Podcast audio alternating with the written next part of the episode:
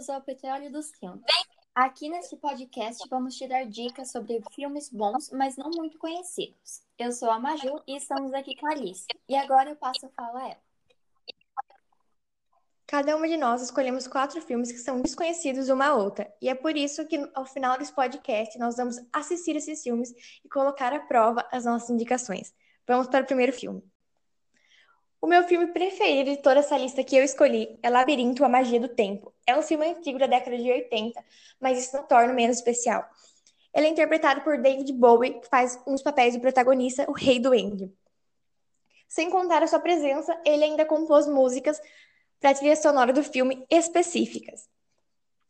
A produção é incrível. O diretor faz Muppets. Então, todas as criaturas mágicas que tem no filme são todas fantásticas. E isso torna o filme ainda mais. Porque, por mais que seja antigo, a gente espera uma produção não tão boa. Mas é incrível. O filme conta a história da Sarah, que é interpretada pela Jennifer Connelly. Ela está cansada da vida que ela tem, de cuidar do seu irmão e não poder ter uma vida só para ela, principalmente porque ela tem a vida invadida pela madrasta. Ela é apaixonada pelo livro Labirinto, que conta a história do rei doente que se apaixona por uma menina. E ela interpreta, adora se vestir e interpretar, decorar as falas do livro. E um dia ela está irritada que ela está cuidando do irmão dela, Toby, e ela pede para o rei doente levar o irmão dela. Só que ela não acha que isso vai acontecer. Mas o rei doente vem e o leva. Então ela tem até a meia-noite para resgatar seu irmão ou ele virar um duende e fazer parte daquele mundo. O filme, para mim, é fantástico, tanto quanto os atores, a... claro, a trilha sonora espetacular. E eu tenho amor por ele, que é um filme que eu assistia na minha infância. Por isso que eu revi antes de colocar ele aqui. Porque vai que ele fosse só um apego emocional de criança, mas não é. É por isso que a nota dele para mim é 5. Bom, o primeiro filme que eu escolhi foi Jan e as Hologramas, que é um musical barra drama. Tudo começa com uma garota chamada Jerica. Quando seu pai morre, ela e sua irmã vão morar na casa da tia junto com suas filhas adotivas. Lá, elas criam uma amizade incrível. Como todos gostam muito de música, não demorou muito até elas criarem uma banda de brincadeira. Mas Jerica, por ser muito tímida, não consegue cantar na frente de suas irmãs. Assim, um dia ela resolve gravar um vídeo cantando uma música autoral no seu quarto sozinha. Logo após gravar, ela tenta o excluir, mas felizmente não é apagado e acaba sendo encontrado por Kimberly, uma de suas irmãs, que o posta no YouTube. Não demora muito tempo para o vídeo viralizar e chegar até uma grande gravadora, que se demonstra muito interessada em ter Jerica como uma de suas cantoras.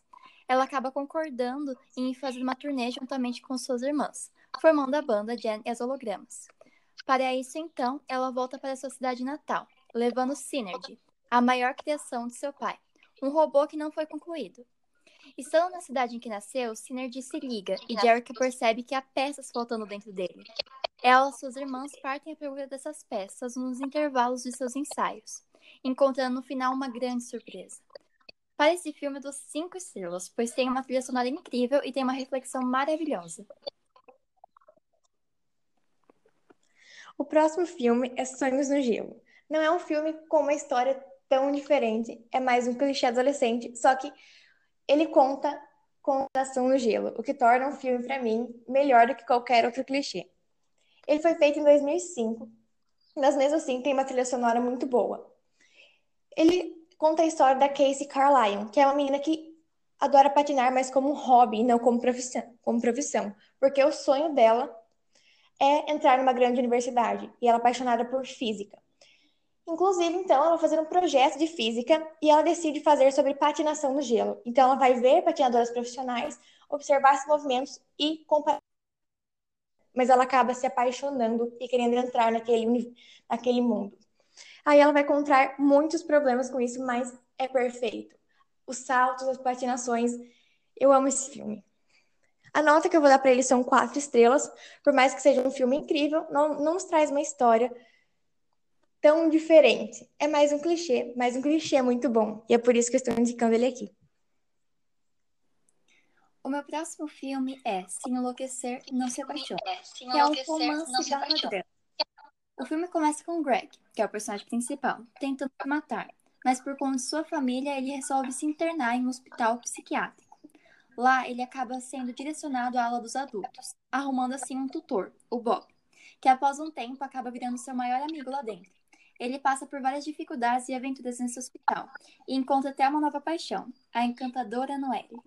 O filme, para mim, vale quatro estrelas. Ele merece muito mais reconhecimento, pois ele muda sua visão perante a vida e isso é uma coisa incrível. O próximo filme é Coração de Tinta, o livro mágico. Ele é baseado no livro Coração de Tinta, da escritora alemã Cornélia.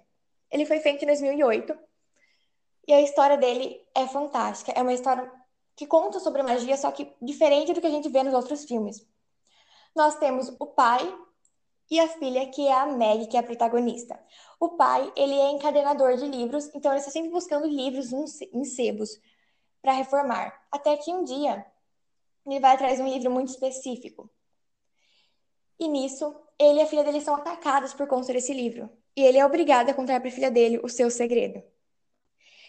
Toda vez que ele lê um livro em voz alta, ele traz o personagem do livro para a vida real e o da vida real vai para o livro. E uma vez que ele fez isso quando era pequena, muito tempo atrás, ele trouxe o vilão do livro Coração de Tinta, que agora está colocando terror aqui. Então a missão deles é enviar ele de volta para o livro. E é fantástico. Eu amo a trama da história, mas eu não gosto tanto dos efeitos especiais. E é por isso que a minha nota é 4. Porque como um filme mais atual do que os outros que eu falei anteriormente, eu acho que ele deveria ter um pouco mais dessa tecnologia para os efeitos especiais. Mas mesmo assim, compensa tudo pela trama incrível. O meu terceiro filme é Orgulho, Preconceito e Zumbis, que é uma das versões de Orgulho e Preconceito. O filme se passa na Inglaterra no século XIX, quando uma praga misteriosa toma o país, torna o país um campo de guerra. Ninguém está salvo, uma vez que os mortos voltam em forma de zumbi para aterrorizar os vivos. A situação faz com que Elizabeth Bennet, mestre das artes marciais e armas, una-se ao Sr. Darcy, um cavaleiro bonito, mas arrogante. Eles então vão ter que se acertar para conseguir combater o mal que o cerca. Para esse filme, eu dou quatro estrelas pois apesar de ter sa... pois apesar de ter saído, na minha opinião, melhor que o original por conta da ação, a trilha sonora não se compara ao do filme original.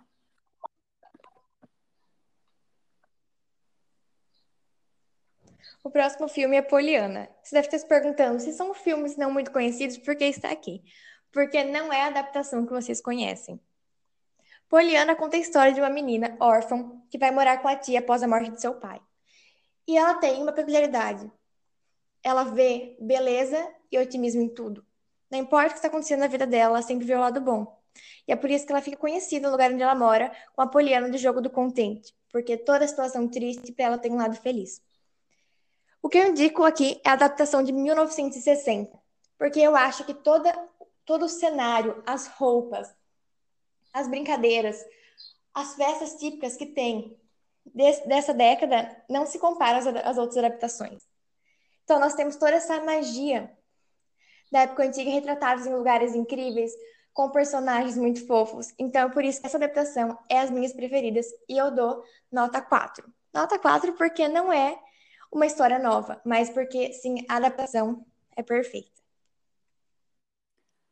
Agora, meu último filme, Antes que eu vá, que é um mistério barra drama. O filme começa com Samantha, que é uma garota que tem tudo que uma jovem pode desejar na vida.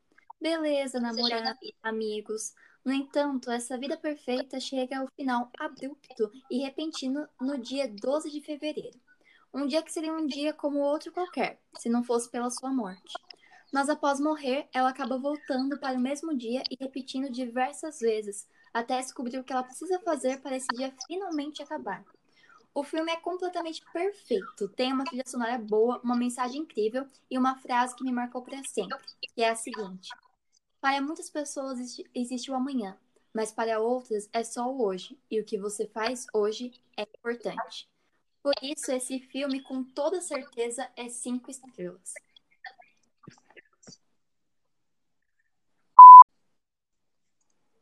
Espero que tenham gostado das nossas indicações, porque eu amo todos os filmes que eu indiquei com todo o meu coração. Então foi isso, gente. Nosso podcast se encerra aqui. Voltamos semana que vem com as nossas opiniões sobre os filmes. Até mais!